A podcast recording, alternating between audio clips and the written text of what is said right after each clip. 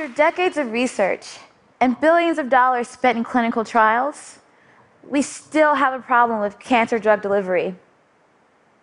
We still give patients chemotherapy, which is so nonspecific that even though it kills the cancer cells, it kind of kills the rest of your body too. And yes, we have developed more selective drugs, but it's still a challenge to get them into the tumor. And they end up accumulating in the other organs as well, or passing through your urine, which is a total waste. And fields like mine have emerged where we try to encapsulate these drugs to protect them as they travel through the body. But these modifications cause problems that we make more modifications to fix. So, what I'm really trying to say is we need a better drug delivery system. And I propose, rather than using solely human design, why not use nature's? Immune cells are these versatile vehicles that travel throughout our body, patrolling for signs of disease and arriving at a wound mere minutes after injury.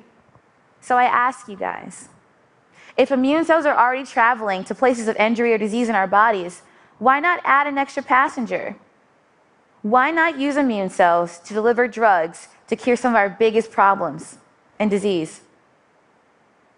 I am a biomedical engineer, and I want to tell you guys a story about how I use immune cells to target one of the largest problems in cancer. Did you know that over 90% of cancer deaths can be attributed to its spread? And so, if we can stop these cancer cells from going from the primary tumor to a distant site, we can stop cancer right in its tracks and give people more of their lives back. To do this special mission, we decided to deliver a nanoparticle made of lipids, which are the same materials that compose your cell membrane. And we've added two special molecules. One is called E selectin, which acts as a glue that binds the nanoparticle to the immune cell. And the second one is called TRAIL. TRAIL is a therapeutic drug that kills cancer cells but not normal cells. Now, when you put both of these together, you have a mean killing machine on wheels. To test this, we ran an experiment in a mouse. So, what we did was we injected the nanoparticles and they bound almost immediately to the immune cells in the bloodstream. And then we injected the cancer cells to mimic the process through which cancer cells spread throughout our bodies. And we found something very exciting. We found that in our treated group, over 75% of the cancer cells we initially injected were dead or dying, in comparison to only around 25%. So just imagine these fewer amount of cells were available to actually be able to spread to different part of the body. And this was only after two hours of treatment. Our results were amazing, and we had some pretty interesting press. My favorite title was actually Sticky Balls May Stop the Spread of Cancer. Now, I can't tell you just how smug my male colleagues were, knowing that their sticky balls might one day cure cancer. But I can tell you they made some pretty, pretty exciting, pretty ballsy t shirts.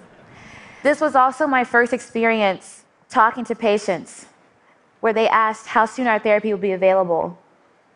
And I keep these stories with me to remind me of the importance of the science, the scientists, and the patients. Now, our fast acting results were pretty interesting, but we still had one lingering question Can our sticky balls, our particles actually attached to the immune cells, actually stop the spread of cancer? So, we went to our animal model and we found three important parts.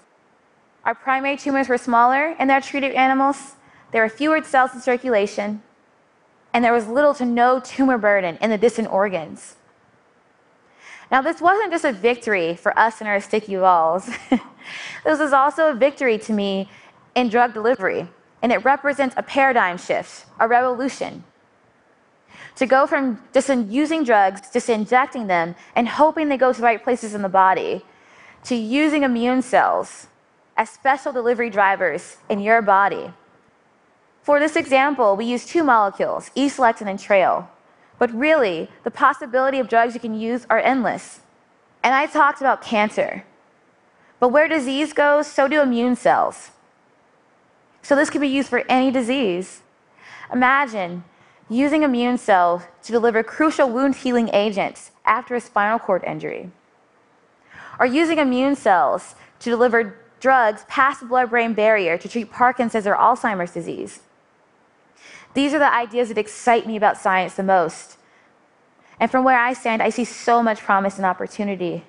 Thank you.